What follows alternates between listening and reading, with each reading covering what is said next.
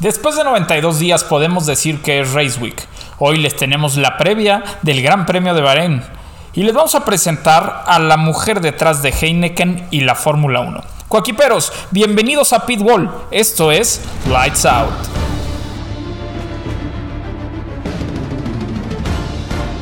It's Friday then. It's Saturday, Sunday. What? Leave me alone, I know what to do. That's another fucking Oh, podium. Shit.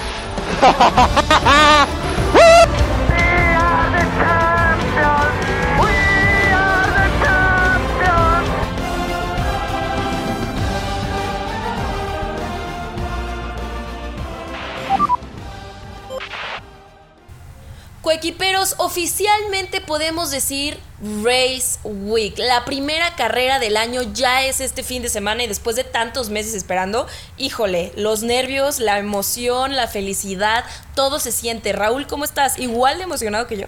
Yo creo que sí. Uh. ya, creo que sea, ya creo que sea viernes. Increíble poder decir Race Week again. No, hombre, 100%. Y ahora sí que, híjole, están pasando tantas cosas alrededor de la Fórmula 1 antes de que esto empiece. Es que exacto, no ha empezado, pero ya empezó. que vaya carrera, ¿no? Que vaya primera carrera vamos a tener. En este episodio, híjole, les vamos a platicar de nada más y nada menos un piloto que regresa a la Fórmula 1. Eh, vamos a darles... Ya, ya empezamos mal. No, no, no se crean. Eh, vamos a darles un pequeño resumen de lo, lo último que pasó en los tests de pretemporada en Bahrein. Vamos a tener la previa de este circuito para que sepan todos los datos antes de ver de la carrera. Y obviamente tenemos el chismecito del paddock. Además, tenemos una súper exclusiva que van a poder encontrar más adelante en este episodio como Surprise. sorpresa. Oye, Así Regi- es. oye, Regina, para que no se pierda la costumbre, este, pues, híjole, que no, no sé ni qué decir con el primer tema. A Sobre- ver, empezamos con el primer tema que es el sustituto de Nikita Mazepin al irse de su equipo Haas, que es nada más y nada menos que Kevin Magnussen. A muchas personas les emociona esto, a otras no tantas, como a mí. Yo, yo levanto la mano Por 100% dos. en que a, mí, que a mí no me gusta mucho esta decisión. Pero a ver, Raúl, vamos a entrar un poquito más a fondo. No sabemos quién es Kevin Magnussen, ya ha estado en este equipo, ya ha estado en la Fórmula 1. ¿Y qué pasa? Se va Nikita Mazepin de la Fórmula 1, eh, deja el equipo con uno de sus sponsorships más grandes que básicamente mantenían a flote a Haas. Sí, sí, sí. Y ahora Haas lo que se tiene que, bueno, o sea, lo que se fija es en lo económico, ¿no? En el dinero. ¿Quién de mis opciones me funciona para, número uno, hacer este cambio de la noche a la mañana y que dentro de una semana tengamos una carrera ya? Eh, aquí es lo importante la experiencia de Kevin Magnussen al, al haber estado en Fórmula 1. Y número dos, el dinero que trae. Sí, sí, sí, sí. Porque Haas lo que necesita ahorita es dinero para mantenerse a flote y terminar la temporada, porque si no, van a quebrar a la mitad. Sí, mi- mira, yo la verdad es que, eh, como lo comenté el jueves pasado, no, no, no me gusta como piloto. Siento que lo están haciendo uno por el dinero y dos por meterle a lo mejor un poquito más de presión con un piloto de experiencia a Mick Schumacher, ¿no? Porque sabemos el talento que tiene el hijo del Kaiser, entonces me imagino que es como para empujarlo. Pero te voy a decir una cosa, la verdad es que en estos años que tiene Kevin Magnussen en la Fórmula 1, no le ha ido tan bien. Eh, No sé si recuerdan que él también se fue en 2000, en 2015, él no corrió en 2015. O sea, corrió 2014, no corrió 2015, regresó en 2016 para estar hasta 2020 con Haas. Pero les voy a platicar, no es un piloto que haya tenido como que muy buena experiencia en la Fórmula 1. Por ejemplo, en 2014, con aquel eh, McLaren, hizo 55 puntos. Después, en 2016, con Renault, hizo 7 puntos solamente. Y en sus 4 años con Haas, 2017 hizo 19 puntos. En 2018 fue la temporada donde más puntos hizo, que hizo 56, donde tuvieron algunas buenas carreras eh, con aquel motor Sí, Ferrari donde que Haas tenía. sorprendió, Haas Ajá. sorprendió esa temporada. Y te acuerdas que traía truco, ¿no? El motor. Claro. Y después, pues en 2019 cayó a 20 puntos y en 2020 solamente pudo hacer un punto. Entonces, no es un tipo que digas, wow, qué bárbaro, qué buen piloto. Pues, pa- para mí. No, o sea, si te vas un poquito como a su, trayo- a su trayectoria en el, en el deporte, pues número uno viene de, de una familia corredora, ¿no? Sí. Número dos, ganó, no sé si te acuerdas, pero ganó la Fórmula Renault, que la Sí, Fórmula claro. Renault en ese, en ese momento, en 2013, era la más importante, era como Sí. decir Fórmula 2, era lo que brincaba Por eso, por eso 1. lo con- por eso lo Y contrata por eso McLaren. lo contrata McLaren, Claro. exactamente. Pero sinceramente, a mí es un piloto que no me gusta. Pasó no una me ambulancia, gusta- perdón. Pasó una ambulancia. Regina, después de criticar a Magnussen. Eh, no, la verdad, no. No me gusta, nunca me ha gustado. Yo celebré cuando se fue Magnussen y Grosjean. A ver, tengo que repetirlo sí o sí. Están en la Fórmula 1 por algo, ¿no? O sea, tienen que tener puntos en la superlicencia, eh, esto lo tienen ganando campeonatos, o sea, sí hay un background de cómo llegar a la Fórmula 1 y claramente pues son 20 asientos ahorita que, que valen mucho, ¿no? Entonces sí tienes que ser muy bueno para estar ahí. Sí, no claro. dudo de sus capacidades. Más, yo creo que Haas sí se defiende en decir, a ver, lo contrato porque empiezo ya la temporada, me quedé sin piloto y necesito a alguien que por lo menos ya entienda y que me traiga dinero, eso sí lo entiendo. Pero también creo que había mejores opciones que Kevin Magnussen. sí hay, hay muy, muy buenos pilotos alrededor de la Fórmula 1 que a lo mejor pudieron ocupar ese, ese espacio. Y fíjate que ahorita que dices que viene de una familia corredora, Kevin Magnussen, no es la primera vez que los dos coequiperos eh, tienen linaje de la Fórmula 1. No, sé Ujú. si, no sé si sabías esto, Regina, pero No sabía esto. Fíjate, van, hay cuatro parejas y Magnussen repite en dos. Está interesantísimo este dato que les voy a dar. En 1996, Damon Hill, que es hijo de Graham Hill, que fue dos veces campeón del mundo, fue no, bueno, coquipero. Graham Hill es quien tiene la, la triple corona, no más. Eh, na- nada más, exactamente. Nada más. Y, y fue compañero de Jacques Villeneuve, que era hijo de Gilles Villeneuve. Después, en 2007, Nico Rosberg fue coequipero de este japonés, se me fue el nombre, Nazuki Naja- Nakajima. Y el que papá. corre. Ajá, exactamente. El, el papá, Satoru Nakajima, pues nada más corrió 80 grandes premios. Y pues obviamente Ki- eh, Keke Rosberg, que es papá de Nico, que también fue campeón del mundo en el 82. Y después, en 2016, Kevin Magnussen y Jolion Palmer en Renault eran coequiperos y pues los dos son hijos de, de expilotos de la Fórmula 1. Jan Magnussen que corrió 25 grandes premios y Jonathan Palmer que corrió 83 grandes premios. Y ahora eh, Kevin Magnussen es compañero de Mick Schumacher, que no sé si sepan quién es Michael Schumacher, pero... Sí, pero, son o sea, está interesante que no mucha gente sabe que él es hijo también de un, de un corredor de Fórmula 1. Su papá corrió en, en McLaren también. Sí, Por eso sí, también es parte de lo que entra McLaren y en Stewart también corrió. Exactamente, también es Stewart. Es, bueno, pues digo, tuvo 25 grandes premios, tampoco fue una gran, gran No. carrera, pero hay que darle su mérito. Es que es muy difícil Claro. estar en Fórmula 1. Vamos. A ver, de verdad, ahorita son 20 asientos los que se ocupan en todo el mundo. Sí, está cañón. Solo hay 20. Solo hay 20. Sí, O sea, algo tiene que tener Kevin Magnussen para volver. Y no por decisión de él, porque claramente él no se fue porque quería, como hemos visto a otros pilotos que se han retirado sí, y que han vuelto. exacto. ¿no? Este, Kimi Raikkonen, el Fernando Alonso. O sea, él fue porque lo corrieron. Entonces, volver a tener la oportunidad, espero Que aproveche. que me que aproveche, que me calle, porque de verdad ha sido una triste noticia para mí. Ya, ya, ya sé, ni me, ni me digas, pero yo también estoy muy, muy molesto. Eh, vamos, o sea, algo tiene que tener para que se merezca estar ahí y este, Sí, claro. no, no nada más el dinero, pero, pero pues sí había mucho, mucho más talento. Pero bueno, eh, es solamente la opinión de un seguidor de la Fórmula 1. Así es. Y ahora sí, ya que platicamos un poquito de la llegada de Kevin Magnussen, ahora hay que platicar qué fue lo que vimos, ahora sí en resumen, de los test de pretemporada, ¿no?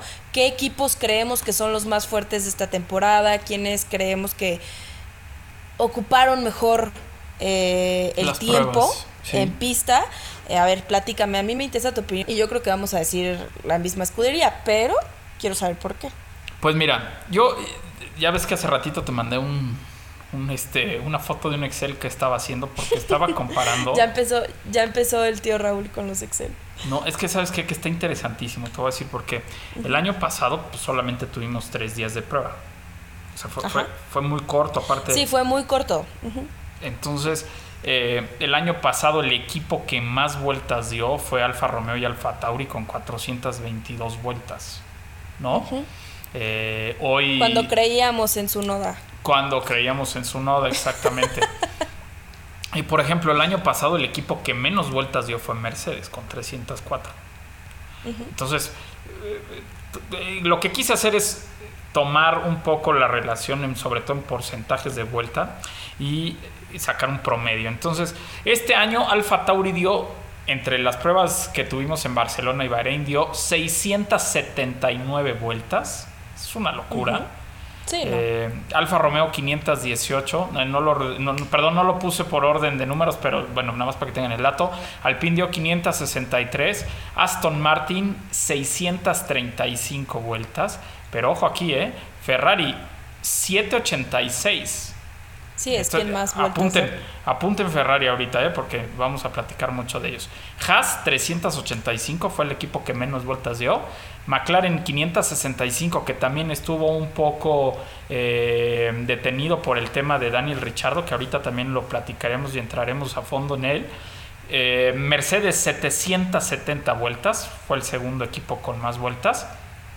Red Bull 676 y Williams 604.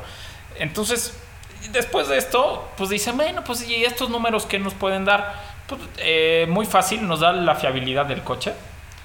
Por ejemplo, Renault, que solamente motoriza a un equipo, pues dio 563 vueltas. Mercedes, o los motorizados por Mercedes, dieron 2.574 vueltas.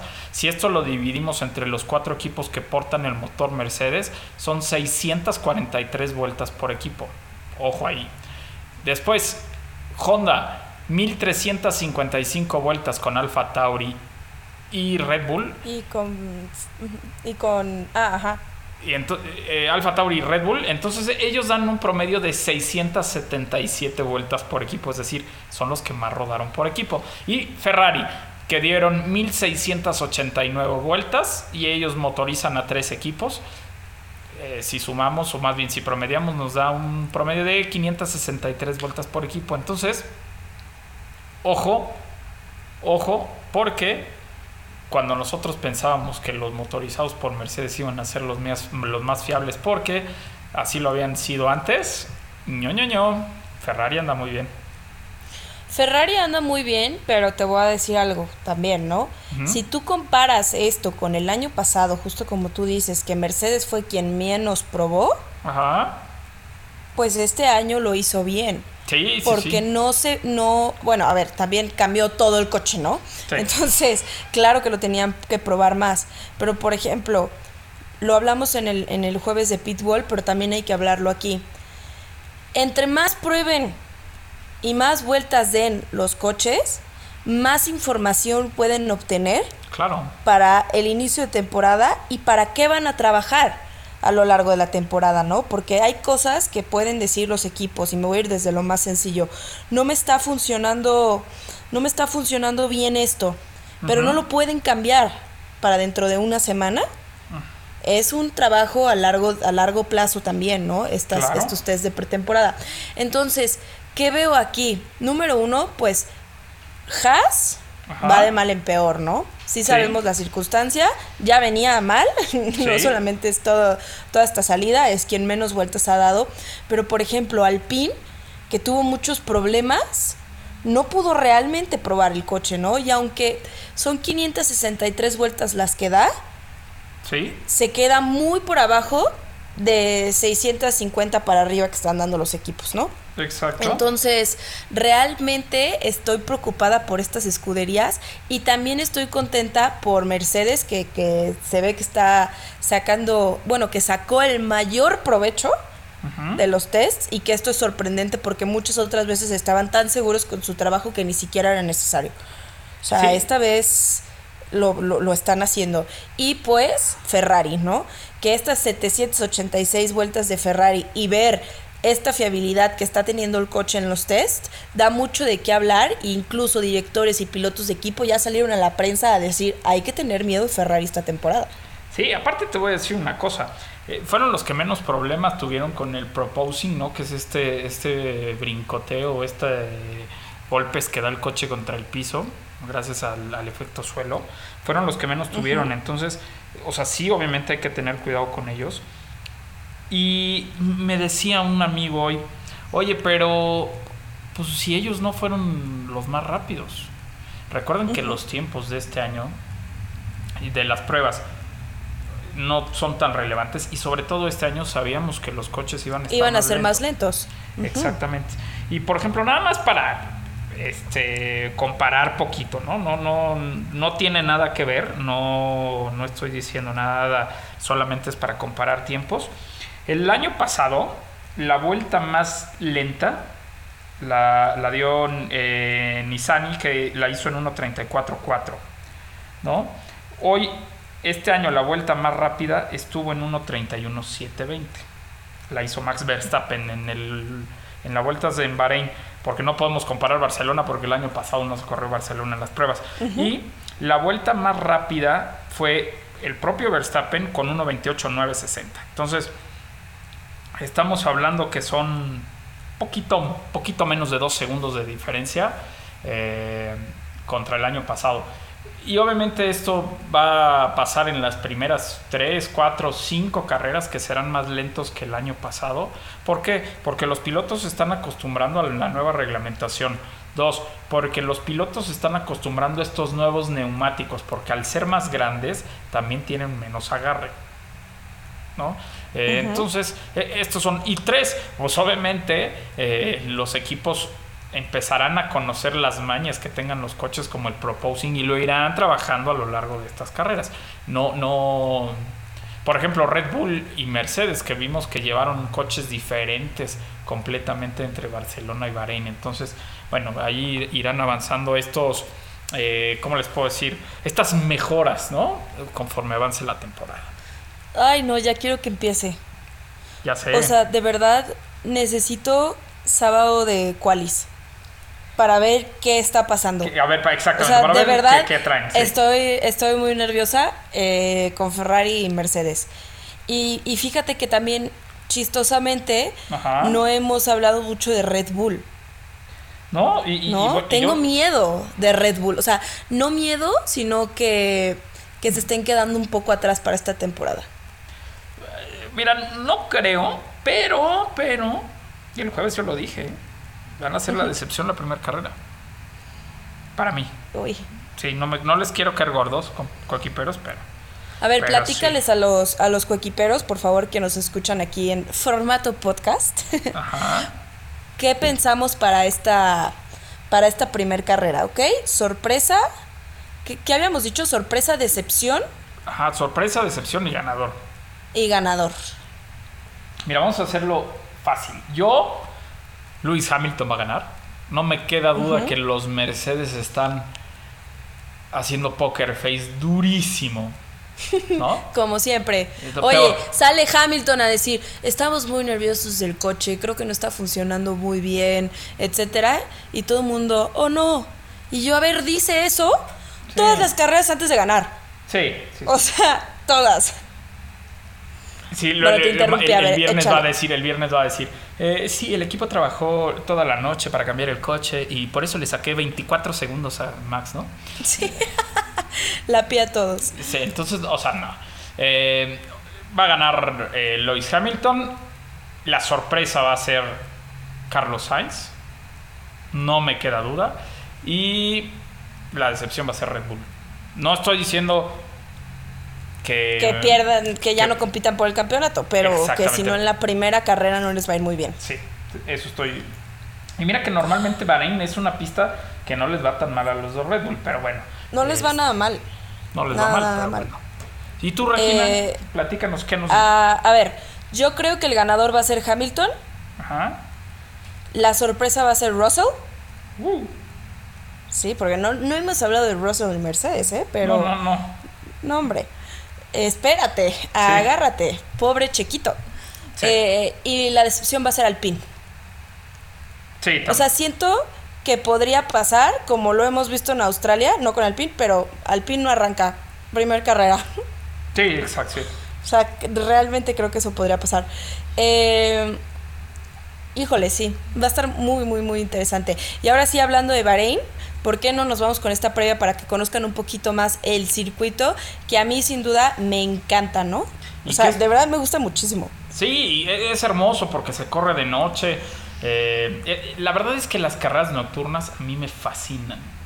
Eh, Aparte, esta a mí me gusta mucho, Raúl, Sí. porque es una pista en donde empieza de día y va anocheciendo.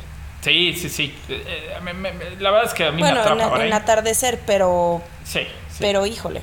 Te, te entiendo perfectamente, me gusta, es una pista rápida, es una pista que desafía a los pilotos eh, por las temperaturas, porque a pesar de que, como es dices, un eh, pues es desierto. Y luego No, hay ver, tormentas de arena. es des- claro, es desierto, ¿no? Número uno, o sea, las condiciones climáticas son muy diferentes. Empieza de, de día, va anocheciendo y los cambios de temperatura son drásticos. Y te tienes que Entonces las estrategias Exacto. son súper importantes. Es un circuito muy rápido, es un circuito donde, donde se corren muchas otras categorías también. ¿no? Sí, y eso sí. es muy padre, es un circuito con muchos trazados, Sí. o sea, está muy bien hecho. Tiene por ahí de Muy, 12 muy, muy bien hecho. layouts diferentes. Sí. Y, y- y miren, les voy a decir algo, Coqui, pero toda la información que ahorita les vamos a dar ya está en la página de internet de pitbull.com.mx. Se pueden meter ahí a circuitos, le dan en, en el Gran Premio de Bahrein y ahí les va a aparecer todos estos datos que les vamos a platicar. Eh, ¿Quieres platicarlos tú, Regina? Por favor, eh, empezamos con que es una carrera de 57 vueltas, es un circuito de 5.412 kilómetros. Eh, es un circuito que, como dijimos, las temperaturas son muy, muy variantes, entonces el enfoque de la estrategia es muy importante. Se ha corrido desde el 2004, o sea, esto quiere decir que lleva 17 años. Estuve por ahí en el radio el fin de semana y, y lo quiero volver a repetir. Tiene uno de mis podios favoritos en la historia de la Fórmula 1, en el 2006, con Fernando Alonso, Uf, Michael claro. Schumacher y Kimi Raikkonen, que también por ahí van a ver que seguro ya subí la foto porque me encanta ese podio. Eh, gran carrera también. Eh, es un circuito en donde Hamilton es el más ganador, con cinco victorias, pero el segundo más ganador es Fettel, ¿Sí? con cuatro, para todos los, los fanáticos de Fettel. Eh, y bueno, Ferrari y Mercedes son las escuderías que más han ganado aquí, con seis victorias cada uno. Entonces no vamos mal en nuestra predicción, en los números, pues. Exactamente.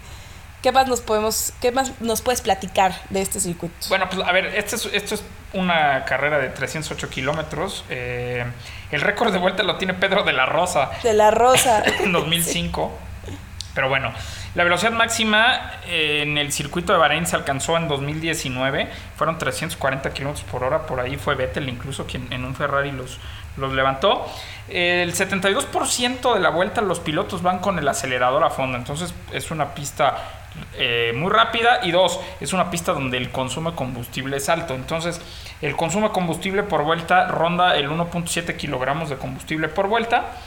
Los pilotos hacen 56 cambios de velocidad en promedio por vuelta y cuando los pilotos paren en boxes van a perder 24 segundos en el pit lane, Regina. Entonces, eh, eh, vamos, la estrategia lo va a hacer todo. Pirelli nos mandó la selección de neumáticos eh, para esta carrera. Los duros van a ser el, el compuesto más duro que es el C1. Los medios van a ser eh, el compuesto C2 y los rojos van a ser el compuesto C3. Entonces vamos con eh, el trío de, neumáticos más duros para todo el año. Y fíjate que, eh, bueno, pues obviamente tenemos dos sectores de DRS.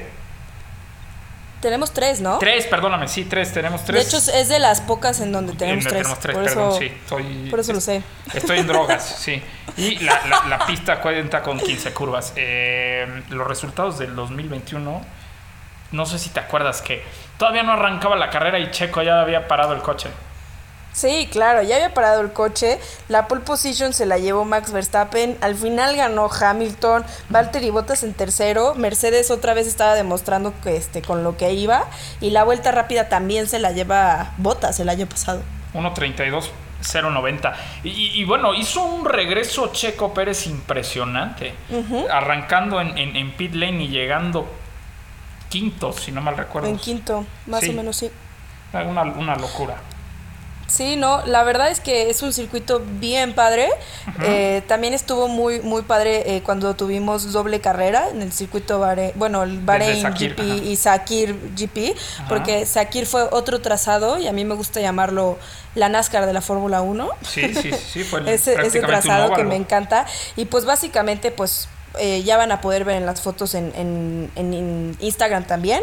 Arroba pitwall-mx eh, del circuito porque es muy padre sobre todo la recta tan larga que tiene Ajá. la principal y luego tiene dos rectas larguísimas también, ¿no? Entonces, como tú dices, se vuelve un, un circuito muy rápido de mucha aerodinámica. Sí, aparte, bueno, Además. fíjate que eh, exactamente. No, eh, mira, todos los equipos trabajan diferente los coches, pero mira, es una pista donde tienes muy buena tracción. Si lo calificáramos de 1 a 5, tendrías 4 en tracción. En frenada, es decir, la- lo que le exiges al coche en las frenadas eh, es 4 de 5. La fuerza lateral, porque te digo, tienes curvas muy rápidas, eh, estás en 3 de 5. En el estrés a las llantas tienes 3 de 5. En el grip del asfalto, es decir, en cuánto agarre le da la pista al coche, también estamos en 4 de 5, esto es muy bueno. Pero, ojo, el desgaste de los neumáticos es 5 de 5. O sea, es- por eso Sí. vamos con los neumáticos más duros. Y el downforce es bajo, uno por, por la altura, ¿no? Estamos a nivel del mar, donde el aire es más denso, entonces el downforce es, poco, pero, pero los equipos trabajan a lo mejor con una carga aerodi- aerodinámica de, no sé, media, porque tenemos curvas bastante lentas. Y también, bueno, pues ahora con este cambio de reglamentación hay que ver cómo les funciona por el efecto. A mí me da miedo el cambio de reglamentación y empezando sobre todo con este circuito porque creo que puede llegar a ser peligroso. Sí, hay que ver. Eso es verdad, lo que sí. me da miedo. Sí, hay que ver. A mí me da mucho miedo, sobre todo en las frenadas, eh, que bueno, eh, lle- llevas estos golpeteos del proposing y que de repente se te mueve el coche, eso es a mí lo que me da miedo, pero igual y nosotros estamos exagerando, ¿no? También, pero es que después de ver los test de pretemporada y lo que han dicho los pilotos acerca de esto, me da un poco de miedo que se empiece la temporada en, en este circuito. Pero, pues también sabemos que la tecnología es muy avanzada la que utilizan ellos y, y más también sobre seguridad. Entonces, yo creo que no va a pasar nada. Esperemos no volver a ver nunca un accidente como el que tuvo Grosjean en este circuito. Sí, claro. Eh, y pues nada, estoy muy emocionada. Este, híjole, la verdad me gustaría que empezáramos como en episodios de, de la temporada pasada con nuestras predicciones, pero es que no puedo dar una predicción hasta ver las pruebas y la, clasificación claro. para ver qué está pasando con los coches, porque además me los están cambiando diario. Sí, sí, sí. No todos, pero sí la mayoría. Sí, sí, sí. Eh, pero bueno, habrá que, habrá que ver. Sí, yo la verdad es que gana Hamilton, la sorpresa Sainz para no comprometerme. Y bueno, hay que ver ahí cómo, cómo les va a los Bulls. Eh, pero sí, es- está muy interesante este año. Y pues ahora sí, Raúl, ya que les platicamos todo lo que tienen que saber para el circuito de para ver la, el Gran Premio de Bahrein, Ajá. vámonos ahora sí con este intro que tanto les gusta a Coequiperos. Uf, el momento del chisme.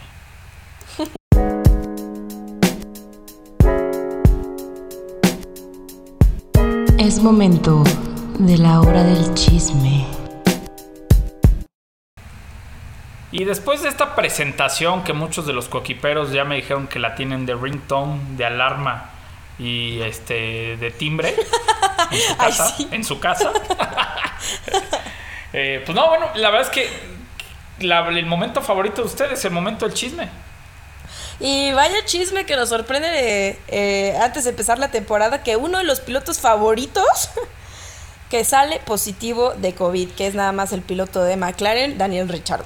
Daniel, el sonrisas Richardo, sale positivo. Pero espérame, el, el chisme no es este porque ya todo el mundo lo sabía. El chisme es que McLaren. ¿Quién lo puede sustituir si, no, se, si no se mejora? Y si no que- lo puede correr. Y es que espérenme, espérenme. McLaren no tiene registrado hasta hoy ningún piloto reserva. Y eso, Reserva, sí. créanme que lo sé porque tengo una Pero te voy a decir algo, no mal por ellos. Sí, Sí, no tiene pilotos. Ah, sí es cierto, esto es exclusiva de Pitbull, tienes toda la razón. McLaren no tiene un piloto de reserva eh, confirmado por, por ahora, para la temporada, y esto se vuelve muy interesante para los otros equipos. Porque Sí. obviamente lo que los otros equipos quieren es que sus pollitos y, y- y- y quienes están con ellos y con la marca y con todo puedan tener más tiempo, Subirse probar un Fórmula claro. 1, subirse al coche, eh, eh, eh, ganar experiencia, etcétera, currículum. Entonces fueron muchos equipos los que alzan la mano para darle uno de sus pilotos reserva para que pueda cubrir a Danny Rich, Ajá. si es que no llega a correr el Gran Premio. Sí, y mira. Porque también está la, la posibilidad de que sí.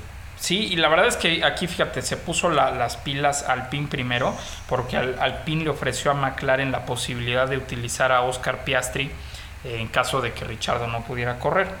Eh, bueno, este, este, este acuerdo se hizo, la verdad es que es exclusiva de Pitbull, eh, se hizo apenas ayer. Esto por el tema de, de Richardo, en caso de que no llegara, pero todo el mundo dice que, que sí va a llegar. Y esto está súper interesante porque hasta el día de hoy McLaren no tenía ningún piloto de reserva. En años pasados había sido Stoffel Van Dorn, había sido el mismo mexicano Esteban Gutiérrez y hasta eh, Nico Hülkenberg.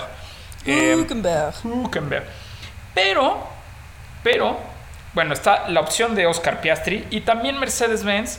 Eh, alguna vez ha compartido pilotos de reserva con McLaren. En este caso tiene a Nick DeVries y Stoffel Van Dorn, aunque no siempre podrían estar disponibles porque son pilotos de Fórmula E, ¿no? Del equipo de EQ.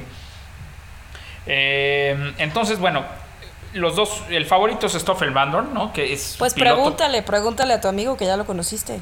Exacto, sí, le voy a decir, A le voy a hablar Stoffel. ahorita, nos intercambiamos WhatsApps. Le voy a decir, ¿qué onda, güey? ¿Sí corres o no corres? No, a ver, eh, eh, desde McLaren dicen, el favorito es Stoffel Van porque incluso pues, él ya fue piloto de, de McLaren. Eh, Nick DeVries, pues este, menos posible por muchas cuestiones. Y para los que se preguntan, oigan, pero Pato Howard... No hay este, manera. No hay forma, exactamente. no tiene la superlicencia que necesita para correr en Fórmula 1, entonces no va yo, o sea, ojalá en algún momento lo podamos ver en la Fórmula 1, pero cada vez lo ve más lejano y creo que su enfoque tiene que ser 100% en indicar. Pero Porque te voy a decir siempre, una cosa, de ¿eh? verdad, siempre son preguntas de Pato Howard. Y, Sí. y, y ya probó el McLaren, no lo hizo mal, No. tiene una muy buena relación con McLaren, Sí, sobre todo con Zach eso es muy importante con Zach Brown.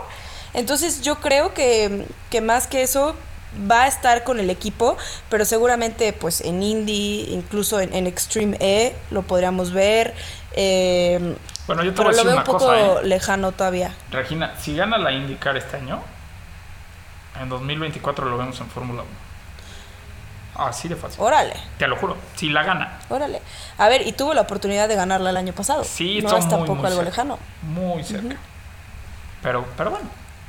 Ese es el, el chisme que les tenemos. Entonces, la verdad es que lo más seguro es que sí pueda correr Richardo. Pero en caso de que no, pues bueno, veremos una de dos. O Stoffel Van Dorn o Oscar Piastri. Híjole. Pues a ver qué, porque ya que de verdad me sorprende mucho la Fórmula 1 con todos estos cambios. Y coequiperos, como lo dijimos al principio del episodio, los dejamos con esta increíble entrevista que tenemos con la mujer que está detrás de Heineken y la Fórmula 1. Rosa María Treviño, que es gerente de marca de Heineken en Heineken, México. Ha sido todo un orgullo para nosotros tener esta entrevista, así que la pueden escuchar por aquí y también la podrán ver en nuestro canal de YouTube, Pitwall MX TV. Coequiperos y lo prometido es deuda. El día de hoy, miren nada más que invitadaza tenemos aquí en Pitwall. Es nada más y nada menos que Rosa María Treviño, quien es gerente de marca en Heineken México. Y yo creo que es un mes súper especial para empezar aquí a platicar contigo y tener esta, esta plática un poco más casual, así me gusta llamarlo, eh, Rosa María. Eh, porque es el mes en donde se celebra el Día Internacional de la Mujer y en donde se conmemora este día, ¿no? Más que celebrar. Entonces, qué padre que estés aquí con nosotros. Muchísimas gracias por darnos el tiempo y el espacio. No, Renata y, perdón, Regina y... ya empezamos. No, no, ya empezamos. no Regina, mil, mil gracias por, por, tenerme, Raúl, también. Este, muchas gracias. por invitarme. Este, digo, feliz de platicar de, de, lo que estamos haciendo, este, de lo que de lo que, de lo que me gusta, que es mi, la verdad es que es mi, mi trabajo y bueno, la Fórmula 1 es una parte súper, súper importante de esto. Sí, la verdad. Perdóname. Perdóname, Raúl. No, no, no. No, platicábamos ahorita que, que, prácticamente son los patrocinadores más grandes en la Fórmula 1 después de Aramco. Eh, este año tendrán cinco grandes premios y obviamente los importantes pues serían el Gran Premio de Casa, que es el de los Países Bajos, y el Gran Premio de México. El sí, el de, Casa de los Países Bajos, que no solamente es el de los Países Bajos, pero del actual campeón del mundo, ¿no? Entonces también eso se vuelve, se vuelve relevante y en México, que también estamos súper contentos con lo que hemos hecho en los últimos años. Y la verdad también ahora, este, este último año con Checo ya en una posición mucho más este, competitiva, ¿no? Con el equipo que está y eso también hace que la gente se, se vuelque a las, a las calles, a la Fórmula 1 y, y hablar de esto. Claro, Sí, yo creo que qué momento tan importante estamos viviendo actual en la Fórmula 1 en México, ¿no? Y ustedes como marca poder representar esto y número uno, estar en uno de los grandes premios más famosos del mundo por, porque ha ganado todos estos años seguidos a Mejor Gran Premio de, de, este año.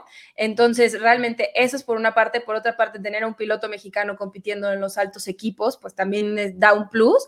Y bueno, también pues la locura que ahora sí estamos viviendo por, por redes sociales y por Liberty Media, Drive to Survive, etcétera, que más gente le interese este deporte y que tu marca esté más presente todavía en esto, ¿no? Yo creo que eso es lo más importante. Y para empezar a llevar un poquito esta plática, eh, yo quiero que nos platiques realmente cómo llegas tú a no solamente la industria de Heineken, ¿no? sino a, esta rama de sí Heineken, pero toda la parte de la industria automotriz, ¿no? O el deporte motor. Sí, mira, te, platico, yo tengo trabajando en la compañía un poquito más de 10 años. La verdad es que yo sí, es, es mi primer, más bien, es mi único trabajo, es el único trabajo que he tenido. Me ha tocado vivirla desde la compra de Grupo Cuauhtémoc Moctezuma a, a Heineken, la, o sea, bueno, esta, esta integración, el volvernos Heineken México, y, mi trayectoria viene desde ahí. Yo empecé haciendo prácticas profesionales aquí en, en, la, en la, compañía, ¿no? Y, y, a través de, de, haber pasado por diferentes, en diferentes marcas, este, estuve en Tecate, estuve en 2X, después tuve un rol y ahí es donde empiezo como a involucrar mucho más en la parte en general de los eventos, en una, una posición que llamamos marketing regional, que lo que nos encargábamos era llevar la estrategia de las marcas al consumidor en, en experiencias, vamos a llamarlo, ¿no? Y, digo, y antes de la Fórmula 1 tuve ahí algún, algunos, otros, algunos otros eventos. Y mi primera experiencia con, con Fórmula 1, con Heineken, es en el 2017. Esa fue la primera vez que me tocó, que me tocó colaborar con la marca, no desde el rol de marca, sino el, el rol de, de, asegurar la experiencia hacia, hacia el consumidor. Y la verdad es que es un, es un evento del que te enamoras, o sea, por, por todo. No, yo, yo decía, y la primera vez que me acuerdo haber entrado al, al, al Autódromo Hermano Rodríguez ya con el evento listo el viernes, es, sé que estoy en México, pero este evento lo puedes, lo puedes, lo puedes estar viviendo en, o sea, en las mejores ciudades del mundo. Y el nivel de, de, de, lo que vives está a la altura de cualquier país del mundo. No, o la mejor incluso, ¿eh? O, o, mejor, digo, yo desafortunadamente no he tenido la oportunidad de estar en ningún otro gran premio, entonces esta es toda mi experiencia pero sí entras y, de verdad no hay, o sea, cómo se vive la experiencia en, en, todo, de verdad está a la altura de, de, cualquier, de cualquier gran premio, de cualquier gran evento del mundo. Claro, y, esto, perdóname, y esto obviamente digo, ayudan muchas marcas, pero sí, la verdad es que tú ves en el Gran Premio y todas estas zonas que hace Heineken, eh, ya sea digo en el paddock o en las diferentes zonas amarilla, en la azul, es increíble el ambiente que ustedes ponen, ¿eh? porque todas tienen un DJ, en todas tienen un pastito, mesitas para sentarte, está padrísimo. No sabes, así, mi, mi primer memoria ver entrando a la, Fórmula a la Fórmula 1 en el autódromo fue escuchar a un, a un chavo hablar por teléfono como con sus amigos para ponerse de acuerdo y le decía, te veo aquí donde se ve Heineken. Y sí volteé y le dije, se me hace que necesitas ser un poquito más específico Más porque la verdad es que sí, era, iba a estar complicado encontrarse porque sí, la verdad es que lo, lo que buscamos con esas experiencias, o sea, es que realmente se sienta el Gran Premio de la Ciudad de México presentado por Heineken, ¿no? Y, y- y creo que a través de todos los touch points que tenemos previos a la carrera y durante la carrera lo hemos, lo hemos ido construyendo. Sí, no, la, y te voy a decir algo, como tú dices, se siente presente. A ver, ¿cuán- ¿a cuántas casas no hemos ido que siguen guardando su vaso de cerveza Heineken del Gran Premio de México? Y hasta ya hay colección. ¿no? 2016, 2017, 2018. Entonces, realmente sí se siente. Yo estoy muy agradecida con la marca porque justamente el año pasado, no sé si tú sabías, Rosa María, pero me invitó Heineken al Gran Premio de México. Entonces, realmente se siente pues esta familia tan padre que es Heineken y cómo arropa pues el Gran Premio de México, que es uno de los más importantes del año. Y ya platicando sobre tu experiencia en, en el Gran Premio de México, etcétera, yo quiero que me platiques realmente una parte muy interesante, ¿no? El Gran Premio de México se va, ¿no? Regresa y después se interrumpe por un año de COVID. ¿Qué estrategias realmente utilizaron ustedes para los fanáticos, para atraerlos de nuevo después de un año de descanso? Mira, la verdad es que, digo, siendo muy honesta, hubo una parte que fue bien fácil, que es la gente se moría de ganas de volver a vivir Checo. esas cosas. Ah, ok. No, no, no, sí, de ver a Checo, pero de, de volver a estar juntos. En realidad fue el primer gran evento que sucedió. Sí. O sea, nos, nos, ¿qué? Nos encerramos en más o menos marzo del 20, Del, del 2020. 2020. to- to- o sea, pues prácticamente 18 meses después, la Fórmula 1 fue el primer gran evento. Entonces la gente tenía de verdad muchas ganas. Y aquí el gran reto era cómo estar a la altura de lo que la gente estaba esperando, ¿no? Para, para Claro. reencontrarse. Y te digo, la, la parte de, de reencontrarse físicamente, por supuesto, pero reencontrarse con un gran premio, re- reencontrarse con, con Checo en una posición mucho más este, favorable. Y, y hubo ahí un par de cosas. A mí lo que me encantó de, de lo que, de lo que se hizo el año pasado fue esta colaboración que tuvimos con Lourdes Villagómez, con la artista gráfica. Fue la primera vez Increíble. que lo, que lo hicimos. Eh, antes, digo, todo, durante todos los años siempre habíamos tenido imagen de Heineken y habíamos desarrollado imagen, pero siempre desde un punto más como in-house, ¿no? Nos sentábamos con la agencia, platicábamos y nos, nos ayudaban con un diseño. Y, y este año tratando de, de, pues también de, de, de hacer las cosas diferentes y como de revivir todo esto, eh, a través de, de ahí un proceso nos encontramos con Lourdes. Lourdes tampoco era fan de la Fórmula 1 y puedo decir que es una de las convertidas de la Fórmula 1 después de, de lo que sucedió. Este, nosotros le pedimos que desarrollara una imagen que nos ayudara a representar México y la Fórmula 1, porque como, como platicábamos en un inicio, esto no solamente lo vemos aquí, no solamente lo ven, ni lo ven los 100 mil mexicanos que están senta- sentados en las gradas el domingo, ni lo ven solamente en México, sino realmente es algo mucho más grande. Y lo que se logró hacer en la pista con, el, con la serpiente emplumada, Ah, no, para mí se queda como, como icónico de- del, del Increíble. Gran Premio. Increíble, la verdad es que a nosotros nos regalaron una postal. Eh, eh, digo, ya, ya la tenemos por ahí enmarcada. La verdad es que, aparte toda la experiencia que hubo alrededor del Gran Premio, porque días antes, el jueves, para ser precisos, nos invitaron a casa Heineken. Estuvimos eh, con Lourdes, estuvo David Coulthard, ¿no? Estuvo increíble. Entonces, todo lo que hubo alrededor, eh, la verdad es que muy, muy agradecidos, aparte de que nos hayan permitido estar a su lado. Ay, no, nosotros encantados de, de- de tenerlos y de, y de ir compartiendo con ustedes. Y otra cosa que también buscamos este año es, pues sabemos que los espacios en el autódromo son limitados, ¿no? Y es un sold out, vamos a decir, no quiero, no quiero- garantizado prácticamente, ¿no? Y pues son 100 mil personas las que caben un domingo. ¿Cómo podíamos llevar realmente la experiencia de la Fórmula 1 a otros lugares y que realmente gente que estaba fuera de la, de la Ciudad de México pudiera también vivir la, la experiencia? Y ahí lo que, lo que hicimos a través de, de algunas eh, dinámicas y promociones fue llevar esta como réplica de un pit wall, De un precisamente, a la casa de, los, de, de ciertos consumidores, ¿no? Y, y- y llegamos y les montamos todo, ¿no? Con sus audífonos, con las iPads, con toda la telemetría, ¿no? Para que realmente, sin necesidad de estar en el autódromo, lo pudieras vivir desde tu casa, ¿no? Y eso también para, para la gente que es fan de la Fórmula 1 y que no iba a poder estar en el, en el, en el autódromo, pues también fue una experiencia súper linda. Y no solamente eso, sino también dentro del autódromo teníamos un pit wall de Heineken Al lado de, o sea, están todos los pitbulls de todas las escuderías y el último antes de la salida ya a la, a la pista de nuevo, eh, tuvimos también invitados especiales ahí y la verdad digo, increíble. es una experiencia, es una experiencia dura, la verdad yo, yo no lo viví en, en- durante la carrera, pero lo hice en alguna de las prácticas, porque es sentarte a ver esto, no te puedes parar, estás entre los Claro. pits y la, y la pista. No hay manera de decir, bueno, me voy a parar un ratito, ahorita vengo, voy a estirar las piernas. Te sientas ahí, pero la verdad es que de entrada el, el escuchar los motores a la altura, o sea, a nivel pista, alguien que es fan, de verdad, se valora muchísimo. Y tener Nosotros. un experto de Fórmula 1 que te está como explicando toda la, todo lo que, lo que va pasando, este, también es, es, es increíble. Y esta gente, de verdad, las que, los que nos ayudan con las experiencias, son unos maestros, ¿no? O sea, yo puedo, a mí me decía, yo puedo saber qué coche es sin verlo. O sea, escuchándolo yo te puedo decir qué coche es. Tú también. Sí, Raúl puede, Raúl puede. Los grandes maestros de la Fórmula 1, no, yo no había manera.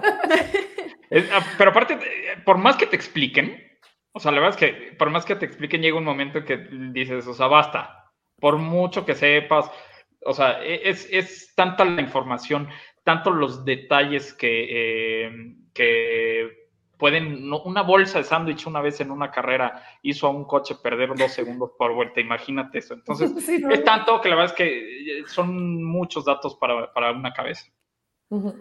Sí, oye, Rosa María, y ahorita que nos platicas pues acerca de ti, un poquito lo que haces, qué estrategias has, has utilizado, pues suena muy fuerte tu nombre al ser esta gerente de marca y también suena el nombre de Lourdes, ¿no? O sea, ¿qué tanto ha influido eh, la mujer hoy en día en la marca Heineken y, y qué dificultades o adversidades has tenido que pasar respecto a esto? O sea, ya nos vamos a meter en un tema más delicado, pero creo que es importante que lo mencionemos porque bueno, ¿no? O sea, somos mujeres apasionadas, trabajadoras que estamos aquí y creo que hay un mérito que reconocerse y que hay obstáculos que a veces suelen ser un poco más difíciles. No, sin, sin duda. Este, yo no soy la primera, yo no soy la primera mujer gerente de marca Heineken. Antes de mí hubo otra, otra compañera, Diana Lozada, que estuvo, que estuvo en la marca. ¿no? Entonces vamos a decir que a mí me toca ya un poquito más, más pavimentada esa parte, hablando, ¿no? Referencias de coches.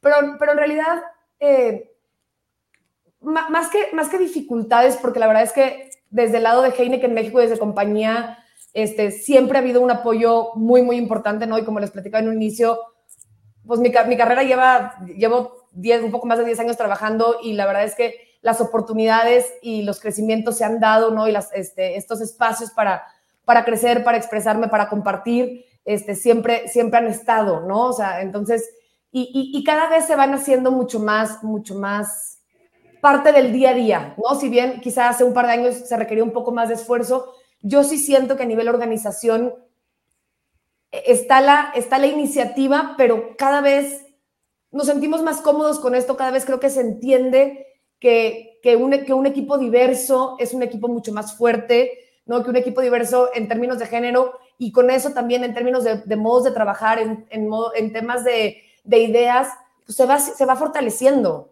¿no? Entonces, este, pues creo que ha sido, digo, no, no quiero decir que fácil, pero, pero la verdad es que no, creo que las oportunidades siempre han estado desde el lado de la, de la compañía. Y, y, chistoso, porque desde también desde el equipo de Global, nosotros, digo, está Heineken México y está Heineken Global, uh -huh. y el equipo que ve Fórmula 1 en Global también son mujeres, ¿no? Y ellas, bueno, coordinan y coordinamos en conjunto el Gran Premio de la Ciudad de México, y ellas también lo hacen a través de los diferentes circuitos a nivel mundial. Este, y, y la verdad es que se ha vuelto una, pues una especie de, pues fraternidad, ¿no? Entre, entre nosotros que trabajamos en la Fórmula 1, yo siendo muy honesta, que poco a poco me he ido enamorando de la Fórmula 1, ¿no? Y, y, el poner ideas sobre la mesa y el tratar de hacer las cosas diferente y el escucharnos y el, y el saber qué se hizo en el Gran Premio de Monza y qué se hizo en el Gran Premio de los Países Bajos, que en México pueda resonar, ¿no? Es, es, tiene que ver con la, con la colaboración y con, con estar atentos a lo, que, a lo que se está haciendo. Oye, qué importante, ¿no? Este, desde un punto de vista de las mujeres, porque es, digo, vaya a sonar mal, pero este deporte eh, todo mundo lo ve como que solamente para hombres y nos han demostrado que estamos equivocadísimos. Eh, ustedes dos pues, son un claro ejemplo, ¿no? De que, ¿no? De que esto no, no, no es de hombres. Pero, por ejemplo, Heineken eh, tiene iniciativas o proyectos que promuevan la diversidad, la inclusión, o, o algún tema así? A nivel, o sea, hablando de la compañía o hablando en la Eh, Fórmula 1. En, en, en Heineken México, la, la, la compañía. Sí, o sea, realmente el tema de la, de la diversidad ¿no? y la inclusión es un pilar fundamental de, de esa estrategia total de brindando un mundo mejor, que es como lo denominamos en la compañía. Este, es, es, una, es, es una parte fundamental porque se, se, se, entiende el valor que hay detrás de esto, ¿no? Como, como lo platicaba en, en términos de, de, de, conjuntar pues, mentes que piensan diferente, desde posturas diferentes, se, se y, y, hay, y, hay, iniciativas y hay como temas puntuales que se, que se hacen, como el tema de detección de, eh, temprana de talento, ¿no? Gente, o sea, eh, chavas o jóvenes que se están graduando, ¿no? Que están, que están interesados en ser, en ser, parte de la compañía, cómo se incluyen y cómo se les va acompañando. Esta especie como de, lo llamamos Women at Heineken, que son estas como redes de, de soporte o redes de, de apoyo y de, de colaboración y de, trabajo en donde compartimos también pues, cuáles han sido las, las dificultades que, que, hemos tenido, cómo las hemos enfrentado, este, qué han hecho en otros lugares, qué podemos hacer mejor. Y creo que una parte bien importante es también desde nosotras como líderes hacia las nuevas generaciones, ¿no? Como también a través del, del ejemplo este, y, de, y de ser muy conscientes de, de ser eh, inclusivos en las oportunidades, este, se, vuelve, se vuelve importante. Sí, no, 100%.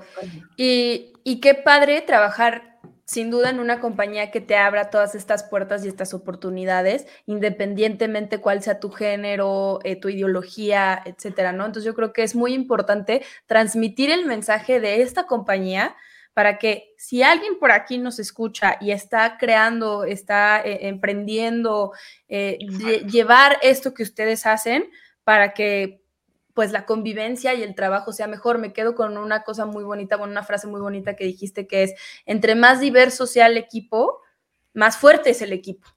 Claro. ¿No? Entonces me, me gustó mucho esa frase y, y, y, sin duda, pues qué padre que, que, esta compañía te lo transmita de esta manera y tú no nos puedas contar con esta seguridad y con, con esta felicidad que te veo de estar aquí, ¿no?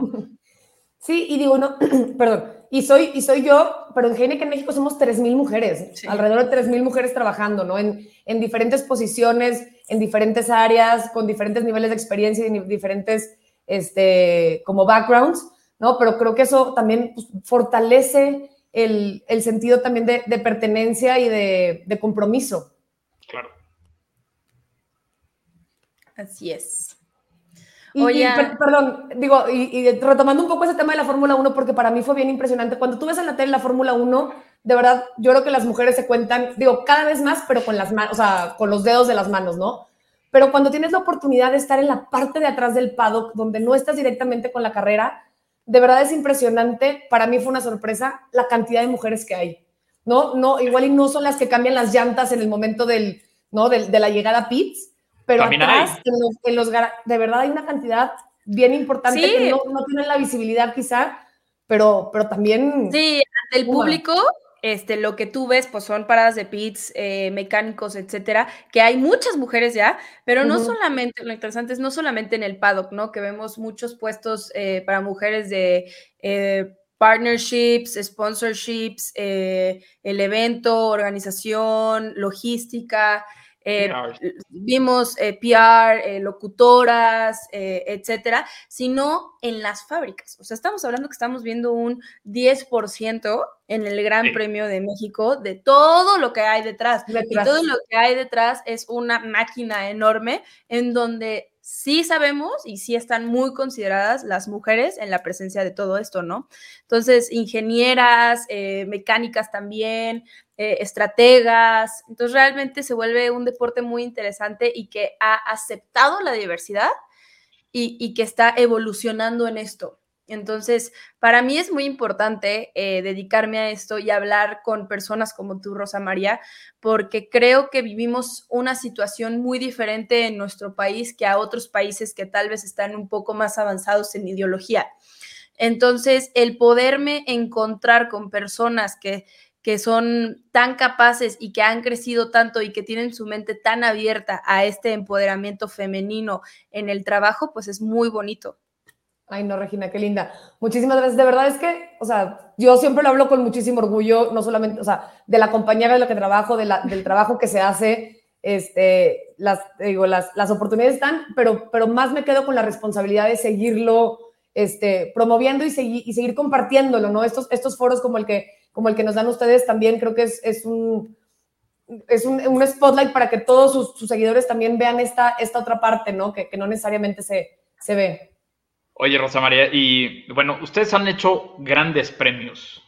Ya creo que han hecho de todo. Pero ¿cómo mejorarlo? O sea, ¿cómo lo que hicieron en 2021 lo van a mejorar en 2022? Yo estoy este, preguntándome eso porque no sé si sea posible mejorar porque lo hicieron perfecto. Híjole, muchas, muchas gracias, pero siempre es el, o sea, siempre es el nervio acabando el evento. O sea, el domingo, después de que se acaba la carrera, aparece el DJ y se arma la fiesta en el, en el Foro Sol, el siguiente pensamiento es, ¿y el año que sigue qué? no, de verdad, este, porque, porque sí creo que, que a través de, de, de, la colaboración y de los diferentes equipos que trabajamos, pues siempre hemos buscado esta manera de, de seguir elevando la, la, la, vara, este, y pues yo más bien les diría, esperen sorpresas, el compromiso está en que la experiencia sea aún mejor.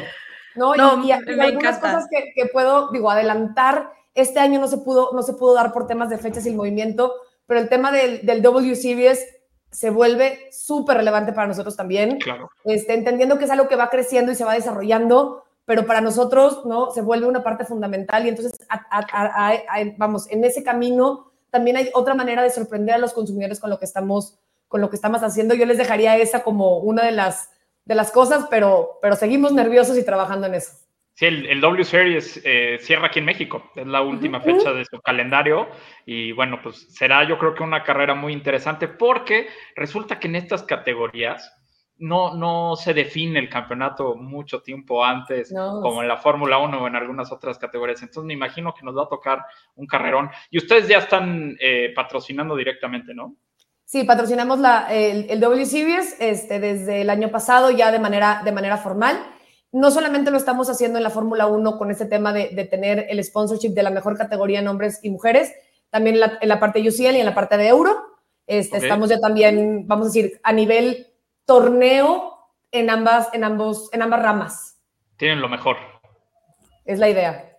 No, y qué padre, porque el hecho de que marcas como ustedes, así de grandes, de poderosas, que, que, tienen tanta, pues ahora sí tanto dinero detrás para poder patrocinar esto, que patrocinen otros deportes motor le da entrada a que lleguen más a México y más gente los pueda conocer, ¿no? Y bueno, ya sabes, Rosa María, que nosotros aquí somos fanáticos del deporte motor, entonces entre más se difunda y más la gente pueda ir y conocerlo y acercarse a ellos, que gracias a marcas como ustedes, que ya lo dije, se logra, pues más cosas vamos a tener en México, ¿no?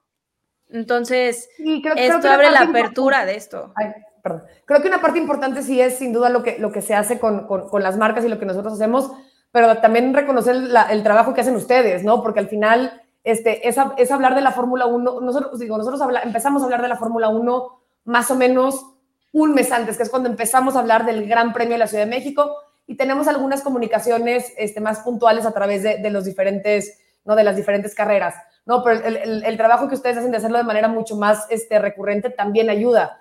Y para mí uno de los, de los mejores ejemplos, y lo platicábamos hace rato, es el tema de, de la inclusión de Netflix en, en, el tema de Drive to Survive y cómo eso realmente exponenció el tema de la, de la Fórmula 1. Y algo para mí que es bien importante y de verdad se notó en la carrera es gente mucho más joven.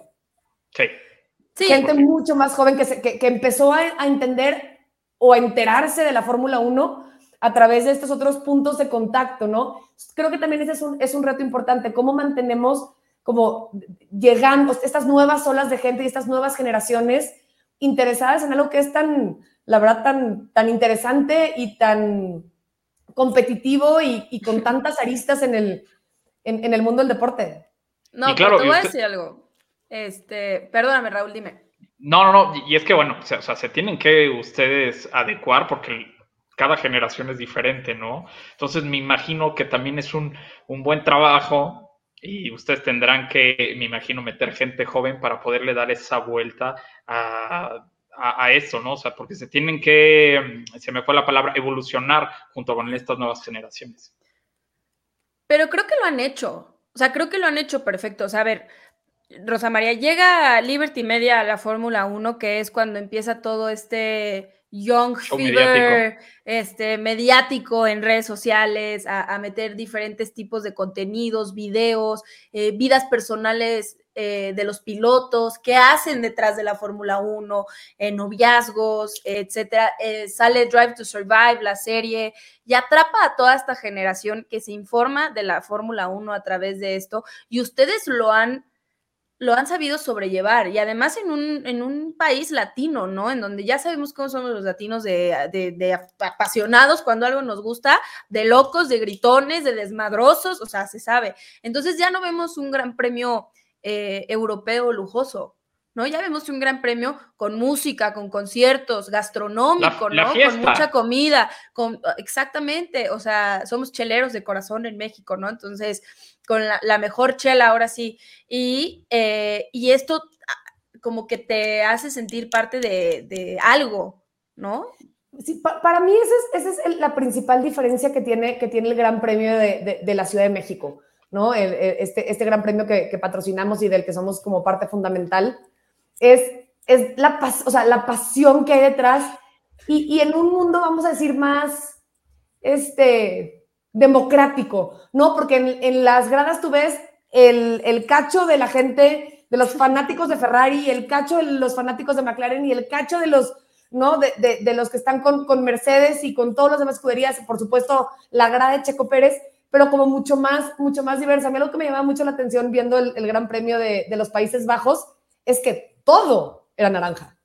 Sí, sí, sí. sí. Todo, todo, ¿no? Como que, como que en México todavía somos un poco más, un poco más democráticos y esta, vamos a decir, rivalidad también entre los fanáticos lo hace, este... Le da sabor. Lo hace divertido, le, le da mucho sabor. ¿no? Y el cerrar con un concierto, el cerrar con una fiesta, pues es lo que necesitamos Eso, después de tres días, ¿no? Celebrar qué, qué sucedió. Oye, bueno, ya, ya nos platicaste un poco, eh, pues obviamente, qué es eh, Heineken, ¿no? Para, para la Fórmula 1, pero, ¿qué es la Fórmula 1? ¿Qué es el Gran Premio de México para Heineken? O sea, el nivel de importancia. Me, me, encanta, me encanta la pregunta, de verdad, me, me, encanta porque para nosotros es, es fundamental. Como platicaba hace ratito, nosotros tenemos eh, algunas, vamos a decir, eh, plataformas que así les llamamos globales, como, como la Fórmula 1, como la Fórmula 1, como la UCL, como la Euro, ¿no? Y algunas más puntuales. Pero a diferencia de la, de la Champions o a diferencia de la Euro, la Fórmula 1 se vive en México, ¿no? No es un partido de martes a mediodía que aparte tenemos muy mala suerte para los horarios, ¿no? Porque hay que salir de la oficina, te vas a comer, pero luego tienes que regresar. Entonces, no se vive igual como el fin de semana de la, de la Fórmula 1, ¿no? Claro. La cantidad de gente que vive la Fórmula 1 en México de manera presencial, ¿no? Vamos a decir, son 300 mil personas. Y esas personas tienen una experiencia directa con la marca, ¿no? Este, directa, de, de, de, ver en la pista, de tener el vaso, ¿no? De, de, de ver los beer gardens que, que se arman, de probar una cerveza. Entonces, realmente es esta, para mí es como el, el, el, el ejemplo perfecto de, del momento en que conectas y yo siento que enamoras. Claro. Es diferente solamente verlo que realmente vivirlo. Y, y, eso se vuelve fundamental. Y además del, del tema de la Fórmula 1 y además, además, de eso, toda la parte que tiene que ver con esta, con esta postura de Heineken de, de invitar al consumo responsable. ¿no? A través, de, a través de la campaña de, nosotros la denominamos When You Drive, Never Drink. Entonces, cuando manejes, nunca tomes. No hay, o sea, no hay excusas, no hay una que se valga.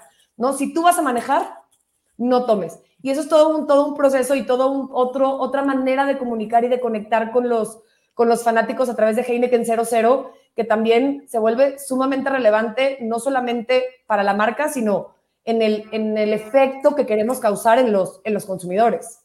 No, y aparte, a ver, estás patrocinando un, un deporte de coches, de manejar, en donde claramente dos cervezas no sí te alteran, ¿no? Entonces, realmente sí creo que es un, un mensaje muy importante y que está irresponsable claro. sobre todo. Irresponsable, no, y que está claro, sobre todo, mm. Rosa María. O sea, lo primero que tú ves es la marca y el if you, if you drive, never drink, O sea, se sabe, está presente, está Heineken cero presente también en el, en el Gran Premio.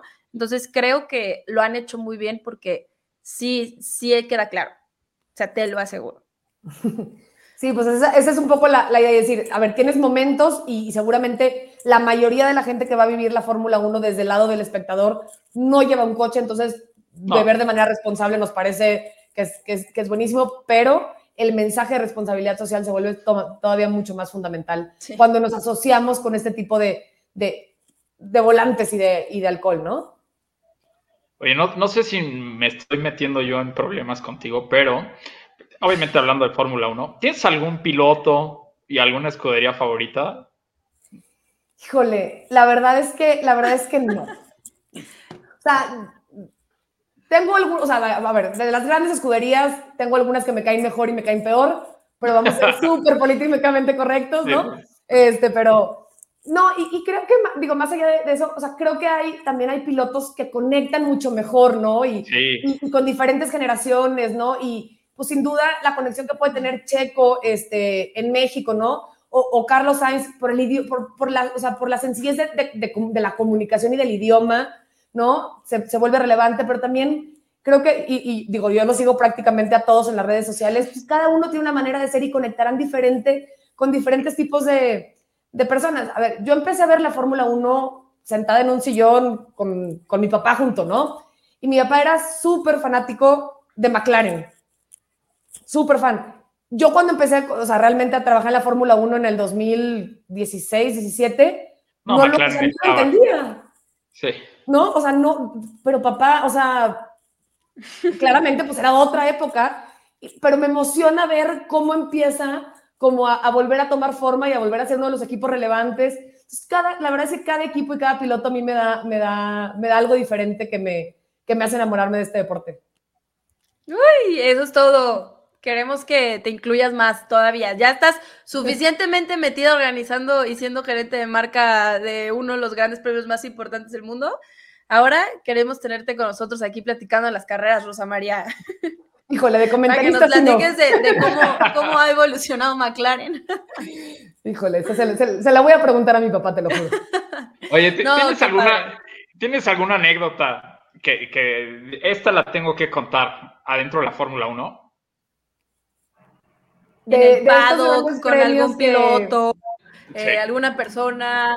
A lo mejor era alguien y no sabías quién era porque empezaste a ver la Fórmula 1 y resultó ser. A mí me ha pasado, ¿no? Entonces, o sea, cuéntanos, algo, Mira, algo que digas. Lo tengo y, y un poco hablando de, de, estas nuevas generaciones, ¿no? Y de cómo la reconexión con, con las nuevas generaciones viene, viene de manera reciente. Este, está, dijo, yo creo que era 2017, ¿no? Vení, no yo tengo, vamos, conocimiento de, de, Sir Jackie Stewart, porque siempre ha sido, y de David Coulthard, porque han sido son parte fundamental es, y son embajadores de, de la Heineken. marca, ¿no? Este, pero ir saliendo de, de, caminando ahí sobre, sobre el paddock y que dijeran unos, no sé, que han de haber tenido unos 20 años, 22 años, ¿y ese güey quién es y por qué se viste así?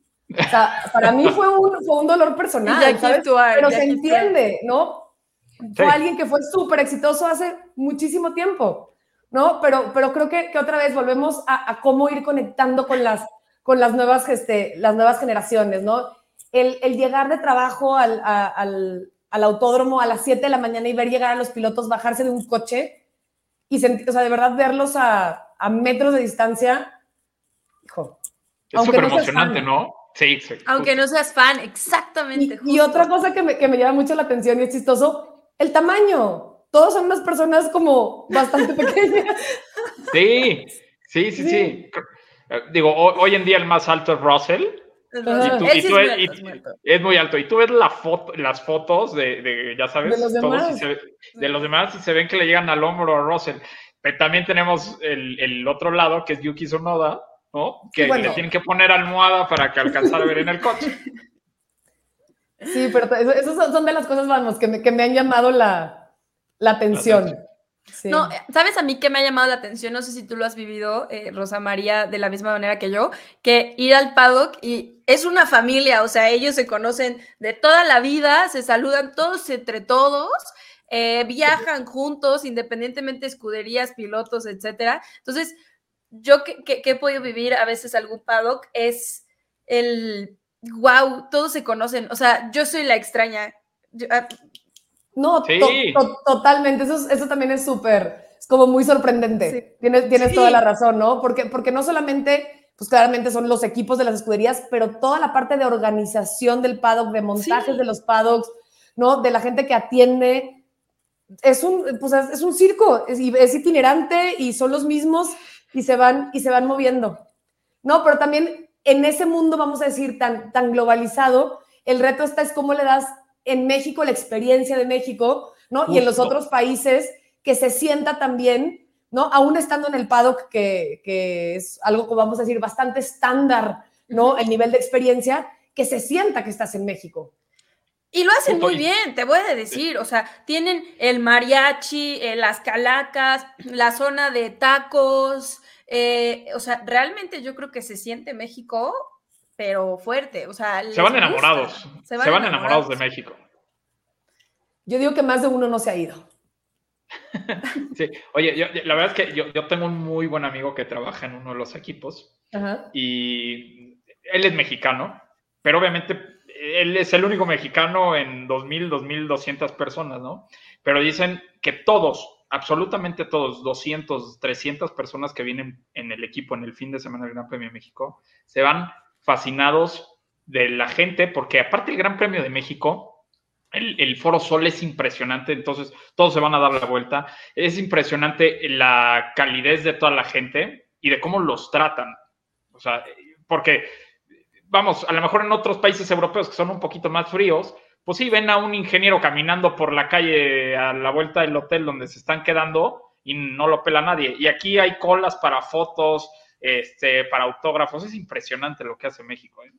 Sí, sin duda. Y esto que platicabas del Foro Sol, platicando con la, con la gente de Fórmula 1, o sea, a mí siempre me, me, me, me, me parecía, o sea, me era, me era una duda si los pilotos escuchan fuera de lo que, o sea, eh, cuando vas en, el coche a ese nivel con los motores, Pero con el ruido. con el ruido, y lo que decían es que el Foro Sol se escucha. O sea, Sí, sí, el sí. grito del Foro Sol sí se escucha, ¿no? Y creo que eso también te habla pues, de la cantidad de gente y de la pasión que hay detrás, ¿no? Y de los gritos que se dan, independientemente de cuando pasa Checo Pérez, cualquier otro, ¿no? Eso también debe Sí. ser para los pilotos, pues una experiencia que no viven en ningún otro gran premio del mundo. Seguro, seguro, en ninguno. A lo mejor en el de casa, ya sabes que a Max que le pasa Sí. en Holanda, a Claro. Hamilton en Inglaterra, pero aquí en México, co- afortunadamente, como decías, todavía es muy político y todavía vemos bolitas de Ferrari, bolitas de McLaren, eso, es- eso es increíble. Y obviamente ustedes contribuyen a esto. Sí, no, está increíble, Rosa María, de verdad. Yo quiero, antes de, de despedirnos, que nos, que, que le digas a todas estas mujeres que nos están viendo ahorita o que nos están escuchando en el podcast, eh, algún mensaje que tú les quieras transmitir de sí se puede, o sea, aquí estoy, me dedico a esto y échenle. Híjole, muchas, muchas gracias por la, por la oportunidad, eh, Regina. Híjole, lo que, lo que yo diría es, la verdad, igual y lo digo desde, desde un lugar como bastante especial, pero busca lo que te gusta, porque eso va a hacer que las cosas sean más, o sea, más fáciles, ¿no? Porque hay mucho más este, pasión involucrada, mucho más emoción involucrada, ¿no? Igual en un inicio no te gusta, ¿no? O no eres, vamos a decir, en este caso de la Fórmula 1, no eres tan fan, ¿no? Pero en función de que vas entendiendo y aprendiendo y conociendo lo que haces, ¿no? Este, las, las oportunidades también se van, se van dando porque hay mucho más detrás que solamente, vamos a decir, tu, tu conocimiento, ¿no? Está, está este, pues el amor que, que, que le pones en las, en las cosas que haces y yo creo que eso se nota siempre, ¿no? Cuando hay, cuando hay puesto más que solamente las ocho horas que le tienes que dedicar al trabajo, este, se, se nota. No, no, no siempre es fácil y habrá seguramente situaciones bastante más complejas porque la Fórmula 1 de verdad es fácil de querer y la marca Heineken es fácil de querer, ¿no? Pero, pero mientras más te involucres, más conozcas, este, las cosas se pueden ir dando de una manera, de una manera mucho más fácil. Sí, 100%. Guau, qué bonito. Cuando trabajas en algo que te gusta, no es trabajo. 100% estoy de acuerdo contigo. Es correcto.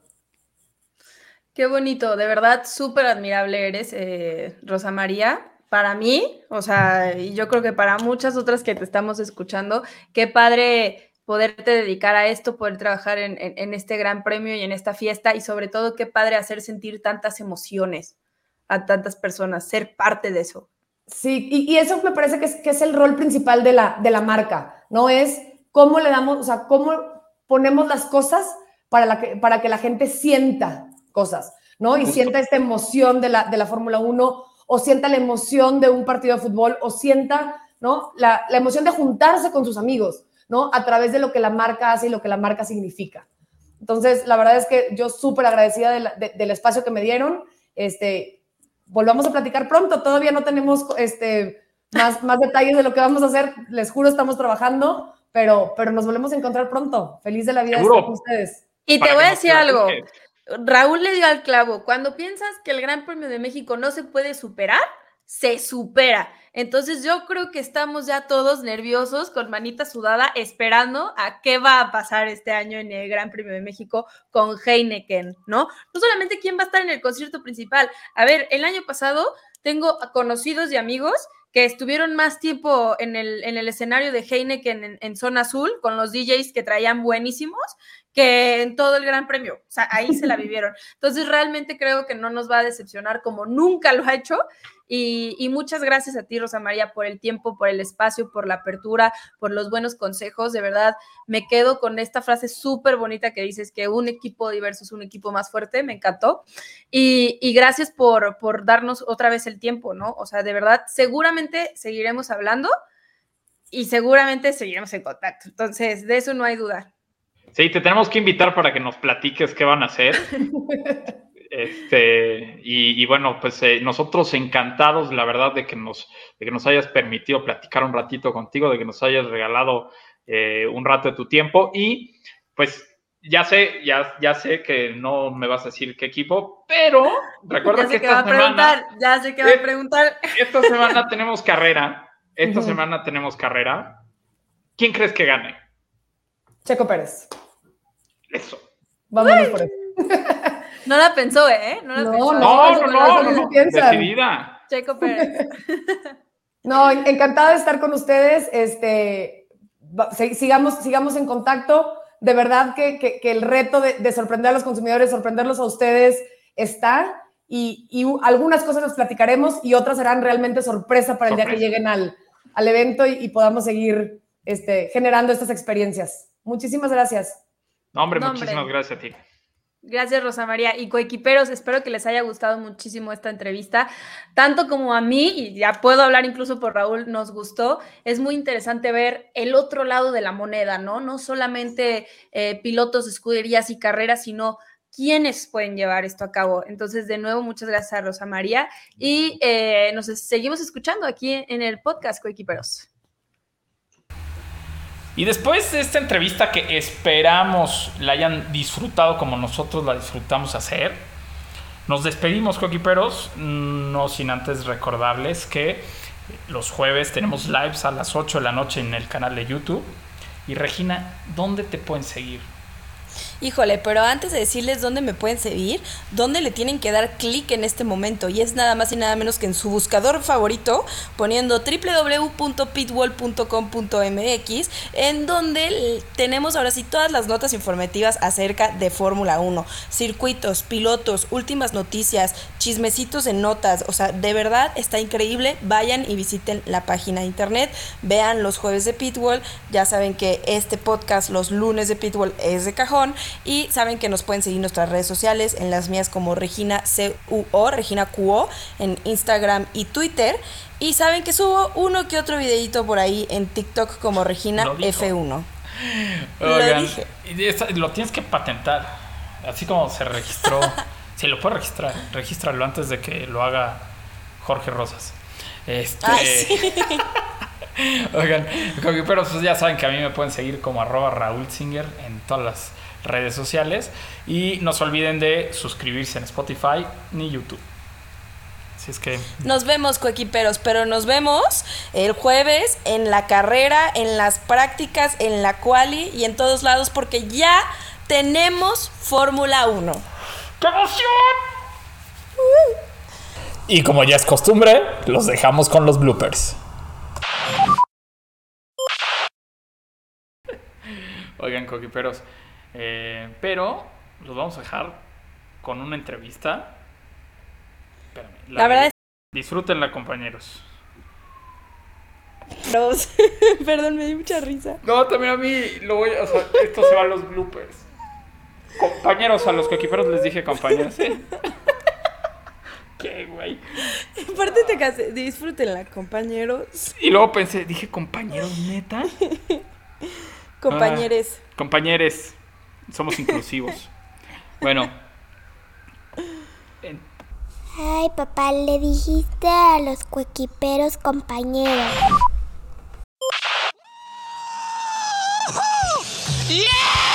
Sì ragazzi! Oh, mi senti? Mi senti? Grazie, grazie, grazie! Dai, forza Ferrari! Grazie ragazzi, grazie! Forza Ferrari!